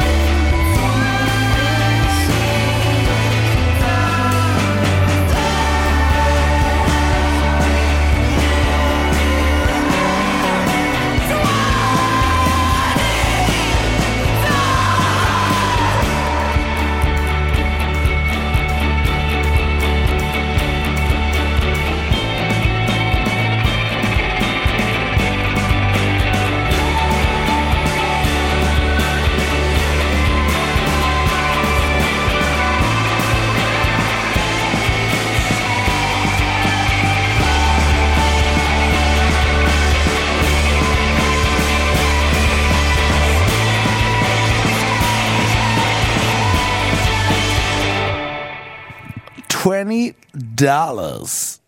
Voll der heißt Hit. dieser Song. Ah, bisschen Sorry. mehr als 20 Dollars kommen da rum, oder Nadine? Also ich, ich würde äh, 25 geben. Nee, ähm, es, ich finde, das- der ist super, vor allen Dingen, wie er dann am Ende nochmal irgendwie so völlig die Fassung verliert äh, und Julian Baker da so rumschreit. Also ähm, das ist auch der zweite Song auf dem Album ähm, und einer der stärksten, wie ich finde. Es ist so ein bisschen wechselhaft. Ähm, ich würde das gerne noch mehr mögen, weil ich die äh, drei äh, so toll mir finde. Mir geht's, ah, mir geht's schon wieder genauso wie Ja, dir. ist doch schön. Weil ich finde nämlich auch, ich, man muss mal sagen, ich finde es fantastisch, dass der deutsche Rolling Stone, der nicht unbedingt dafür bekannt ist, permanent junge, aufstrebende Überhaupt Künstler Frauen in, auf den Titel zu nehmen. Genau, äh, jetzt nun No die auf offense. den Titel genommen hat. Aber es ist schon in dem Fall auch insofern ein Wagnis, weil man natürlich ehrlicherweise sagen muss, dass Lucy Dacus, Julian Baker und Phoebe Bridges in Deutschland weitaus weniger bekannt sind als in den USA und halt eben wohlgeschätzte Künstlerinnen äh, in unseren Kreisen im weitesten Sinne Indie sind, wobei Phoebe Bridges natürlich schon da ein bisschen rausragt. Aber es sind eben drei Frauen, die ich fantastisch finde und die offensichtlich viele von uns fantastisch finden, die sich da zusammengetan haben. Das ist eine super Story. Und ich finde auch dieses Album erstmal wirklich, also nichts daran ist schlecht oder so, ne? Gar keine Frage. Das ist fantastische, schöne Indie, sonst was Musik. Viel eben auch West Coast klassisch, bisschen Fleetwood Mac, der Folk, alles ist da drin und das ist, haben wir alles schon aufgenommen. Das ist wunderbar. Aber es ist eben nicht so wahnsinnig gut, wie es eventuell hätte sein können. Und ich finde es eventuell auch noch nicht mehr ganz so gut, wie ich die besten Sachen von Phoebe Bridgers finde. Aber damit will ich es gar nicht so krass abschmälern. Aber es, also, aber es ist jedenfalls eine interessante Konstruktion, Tobi. Also ich finde das Album, da muss ich jetzt mal widersprechen, ich finde das Album wirklich wahnsinnig gut. Ich habe sehr, sehr viel gehört die letzte Zeit. Ich finde, das schafft es auf so eine interessante Art, gleichzeitig irgendwie beiläufig und dringlich zu sein. Also es ist, es wirkt so lässig aus der Hüfte geschüttelt, alles wirkt so unangestrengt. Ich finde, die harmonieren wahnsinnig gut. Niemand da, da äh, ist irgendwie im, im Vordergrund, sondern es wirkt total wie eine Einheit. Alle gönnen sich alles äh, und manches, bei manchen es steht ja immer bei manchen Songs irgendjemand im Vordergrund, aber es wirkt halt nie so. Ja, das sehr. stimmt, Und es das gibt stimmt. dann insgesamt so ein schönes Mosaik und äh, ich mag diese folkigen Sachen sehr. Ein Song Satanist, der ist mir ein bisschen zu sehr zickiger 90s Indie-Rock, aber das Teenage Dirtbag ist das doch, oder? ja, das ist äh, von den Akkorden her fast. der einzige Song, der mir so ein bisschen widerstrebt, aber ähm, das nehme ich auch gerne mit, weil halt in der Summe das Grund-Songwriting-Niveau einfach extrem hoch ist in meiner Wahrnehmung. Das finde ich auch. Wobei ich jetzt, ich muss es vielleicht noch öfter hören. Momentan finde ich noch nicht, dass es ganz so super ist wie das letzte Album von Phoebe Bridges und vor allem das letzte Album von Lucy Dacus, das ich am allerliebsten mochte. Aber das ist echt ähm, Jammern auf hohem Niveau, weil insgesamt ist es schon äh, richtig super. Und äh, ich finde auch bei uns, was jetzt unser Rolling Stone Cover betrifft, wenn man jetzt die Band auch nicht auf dem Titel nimmt, Birgit Fuß arbeitet beim Rolling Stone, Ja. über den wir gerade sprechen, wer es ich- vergessen hat, ja. muss ich noch ein Wort dazu sagen, weil es ist halt wirklich so, dass es so selten kommt, dass sich auf eine junge Band auch alle einigen können. Und ich glaube, es gibt einfach fast niemanden, der diese drei Frauen nicht gut findet. Nein, also dieses Cover würden wir niemals kritisieren. Ich, Ja, wobei, doch, ich würde es schon ein bisschen kritisieren. Warum müß, muss, müssen sie das Cover von ähm, Nirvana nachstellen von 1994? das ist, glaube ich, eine eigene Entscheidung, ne? Ja, Also, nee, das war die sehen, Idee, das war, glaube ich, schon die Idee des Rolling Stone und ich, äh, dieser, äh, wahrscheinlich auch um rauf zu Wir sind, ganz kurz, Nadine, wir sind im äh, Radio. Ja. Also wir sehen die Band Boy Genius in einer Inkarnation des Nirvana-Covers von 1994, wie du es gerade gesagt hast, mit Anzügen und Krawatten, dass sie nachstellen. Ich glaube, im Verlauf Mhm. des Fotoshootings gab es noch mehr Cover-Nachstellungen. Und dafür wurde sich dann entschieden. Aber das hat, glaube ich, die Band so ausgewählt. Also oder? so wurde es zumindest erzählt. Und Ah, was dann okay. wirklich war, weiß man nicht. Was mir aber an dem Cover so gut gefällt, ist, dass sie eben, also wir kennen doch sonst viele amerikanische Rolling Stone Covers, beim Deutschen ist es ja nicht so, ähm, in denen die Mädchen oder jungen Frauen da meistens sehr wenig anhaben. Und insofern finde ich das sehr angenehm, dass hier Frauen einfach komplett angezogen sind.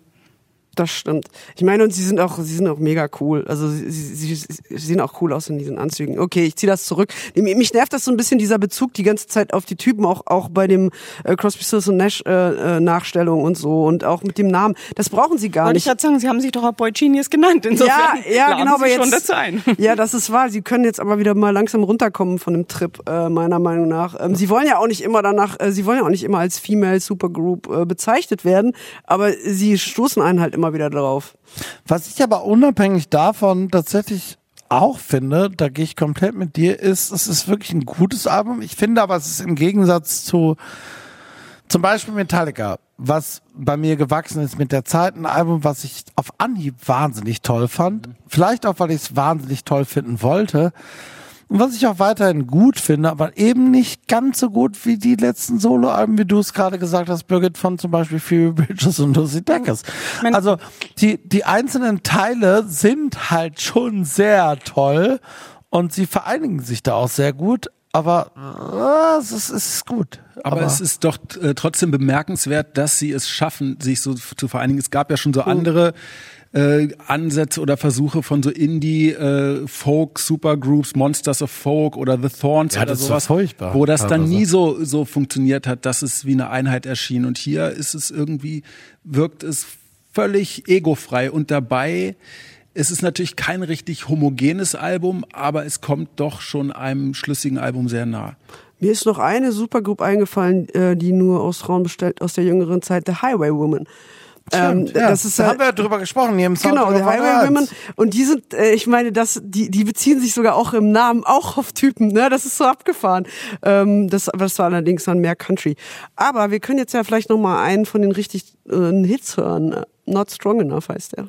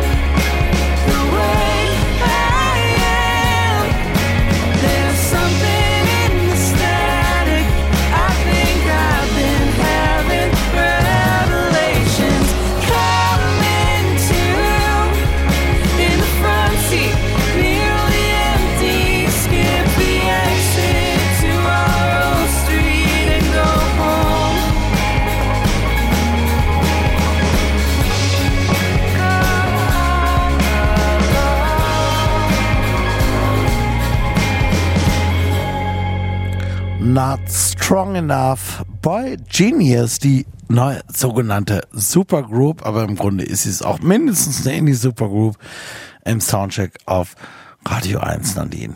Ja, da haben sie sich übrigens doch mal auf eine Frau bezogen, nämlich auf Sheryl Crow. Ähm, Die ich übrigens wirklich verehre, muss ich kurz sagen. Jedenfalls Ja. ihre ersten drei Alben. Ja, nee, Danach und äh, wir haben ja auch vorhin mal ein bisschen äh, über Dynamik gesprochen. Das war jetzt ein schönes Beispiel, wie man es machen kann. Also es ist ja ein extrem super dynamischer Song und ähm, ja, also ich finde, da sind, sind ein paar richtige Knaller drauf, Playlistenfutter ohne Ende. Im, bei den langsameren Songs wird's mir dann manchmal ein bisschen zu war aber ein bisschen zu sehr herum, aber ähm, trotzdem äh, all the love for them.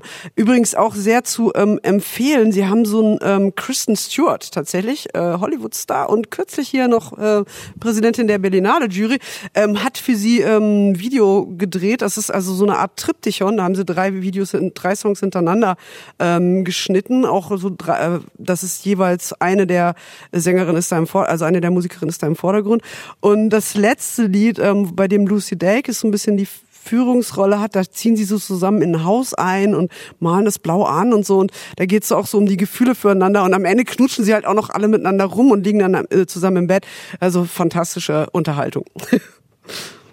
Yes. Ja, ich finde, das ist ja eigentlich auch das Schöne an dem Album, dass man schon die ganze Zeit merkt, dass die auch wirklich Freude daran hatten zusammen. Also ich, Ja. ich finde, obwohl natürlich viele Songs auch ähm, ja vielleicht jetzt nicht super optimistisch sind oder, aber trotzdem hat man immer das Gefühl, dass ja, dass es total Spaß gemacht haben muss im Studio. Und das sind jetzt drei Frauen, die sonst nicht gerade unbedingt die mega Spaßmaschinen sind, sag ich mal so. Da hat man das Gefühl zumindest von ihren ähm, Liedern her. Und ich finde es so schön, dass die sich so gefunden haben und jetzt ähm, zusammen so so ein Projekt haben. Ich finde, sie hätten den Albumtitel nochmal überdenken sollen. Aber The Record echt, ist oh echt Mann. auch, ähm, also Boy Genius ist schon nicht doll, da stimme ich Nadine auch zu. Aber The Record ist wirklich richtig bescheuert. Ähm, da sollte das zweite Album bitte im besten. Das ist so Das Band heißt dann The ohne Record Namen. 2, pass auf. Genau. Second Record. Ja, haben uns, Number two. haben wir uns bei Led Zeppelin über, ange, abgeguckt.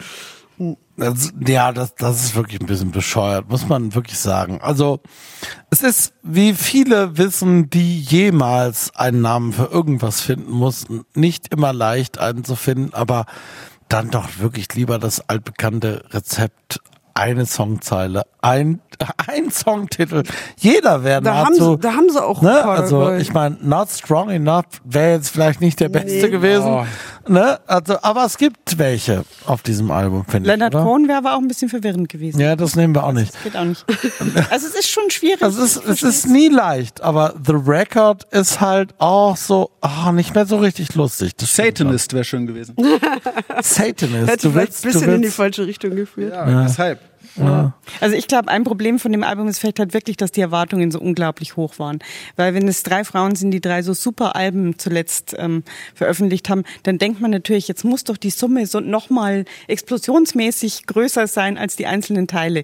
Und das ist es halt vielleicht nicht, aber es ist trotzdem ein sehr gutes Album. es ist wahrscheinlich wirklich, wie Tobi auch sagt, das Besondere daran, dass es wirklich so eine Harmonie dann auch herstellt zwischen sehr oft so egomäßig, ne, so, ich meine, wahrscheinlich ist in Deutschland Phoebe Bridges noch am bekanntesten, Lucy Dacus aus Sendungen wie unserer durchaus auch und so weiter, aber ne, so, aber in den USA ist es dann, schon anders und dass sie sich so zusammenfinden, das ist halt einfach eine Freude und da kann man sich auch drüber freuen. Und nun besingen sie aber Nadine noch einen, den kennen wir schon. Ja, das ist auch super. Den habe ich ausgewählt. Leonard Cohen heißt der Song. Da haben sie auch, ähm, da, da spielen sie mit, die, äh, mit diesem, ähm, mit der Zeile. Ähm, There's a crack in everything, that's how the uh, light gets in. Und ähm, das hat übrigens vor kurzem auch mal Lana Del Rey gemacht, aber in einer viel ähm, ehrerbietenderen Form. Und sie äh, singen hier, ähm, äh, Moment, ich, ich krieg's gleich zusammen. Ähm, I'm not an old man sitting in a monastery writing horny poetry, but I agree.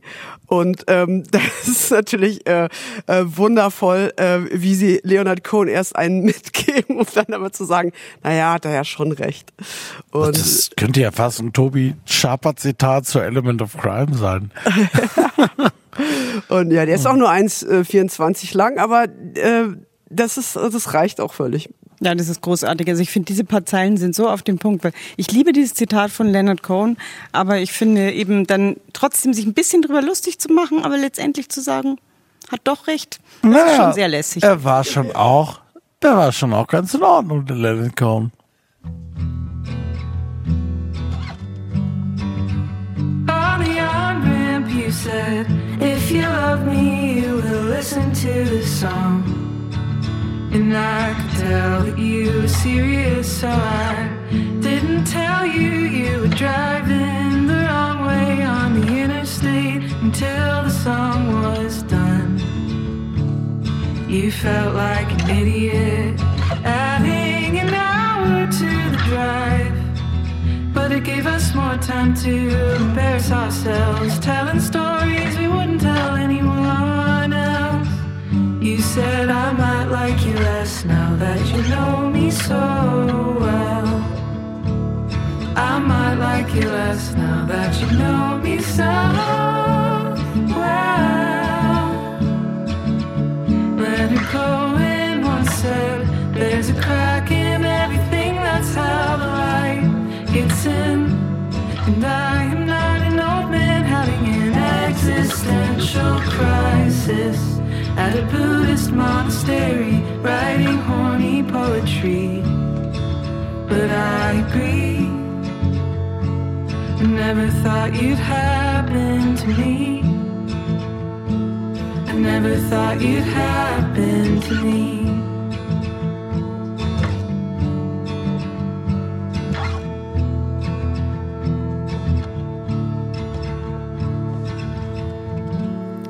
Leonard Cone. Nee, der nicht, aber so heißt der Song von Boy Genius und dem ersten Album The Record. Und hier kommt die Wertung. Hit, Hit, Hit. Geht in Ordnung. Ja, diesmal war ich der Stinker. Aber wir haben ja immer nur drei Möglichkeiten und das ist schon auch gut. Damit sind wir schon wieder am Ende einer, wie ich finde, wunderbaren zweistündigen Runde mit Birgit Fuß, Nadine Lange und Tobi Schaper. Wie hat's euch gefallen? Ich fand's toll. Also toll. Wir loben uns jetzt nicht selbst. Nee, nee, nee, nee. Ich nee, meine die Plattenauswahl war Ja, ja, genau. Das genau, meint er bestimmt. Genau, ah ja, genau, ja. ja. Die hat ja gemacht. Ich würde, ich würde aber auch euch jederzeit loben. Nein, aber mir hat, mir hat die Runde gut gefallen. Das war eine sehr kurzweilige Runde, wie ich finde. Äh, ich möchte auch mich bei dir, Chris, bedanken. Sie können das jetzt nicht sehen, aber hinter der Scheibe steht ein Mann, der heißt Chris und der hat den ganzen Abend für die Technik gesorgt. Das war auch sehr fantastisch. Ich wünsche Ihnen schon jetzt ein gutes Wochenende, aber vorher möchte ich noch kurz verweisen auf jemand, den man vielleicht auch noch kennen könnte. Heute haben wir häufiger darüber gesprochen, wie so Leute früher schon mal da waren und dann wieder hochkommen und so weiter und so fort. Tobias Kuhn ist vielleicht einer davon. Die Band Miles gab es früher mal und dann war Monta sein Solo-Projekt viele Jahre. Inzwischen hat er einige Jahre nur noch als Produzent, was heißt nur noch, als wirklich sehr erfolgreicher Produzent von sich reden gemacht, hat die Toten Hosen mitproduziert und Feine Sahne Fischfilet und Mickey Chance fällt mir ein, einiges mehr. Jedenfalls eine ganze Menge. Jetzt hat er sein altes Projekt Monta nochmal reaktiviert. Da gibt's jetzt neue Musik. Irgendwann kommt auch ein Album. Heute gibt's schon den Song Dragonfly. Machen Sie es gut, schönes Wochenende und bis bald.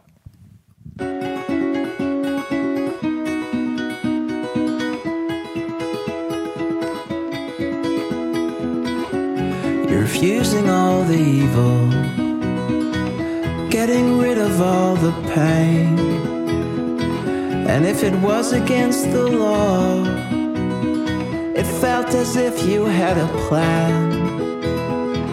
Being patient's not your strength. Hurry up, Mary Jane. Perhaps you acted like a fool. I think you just did what you should. The dragonfly just paves its way from closing hours till the morning. It changes every moment of the day as it doesn't hear a sound, just sees through reflections. Everywhere just colors, nothing's gray. Soundcheck. Das musikalische Quartett. Freitags ab 21 Uhr auf Radio 1.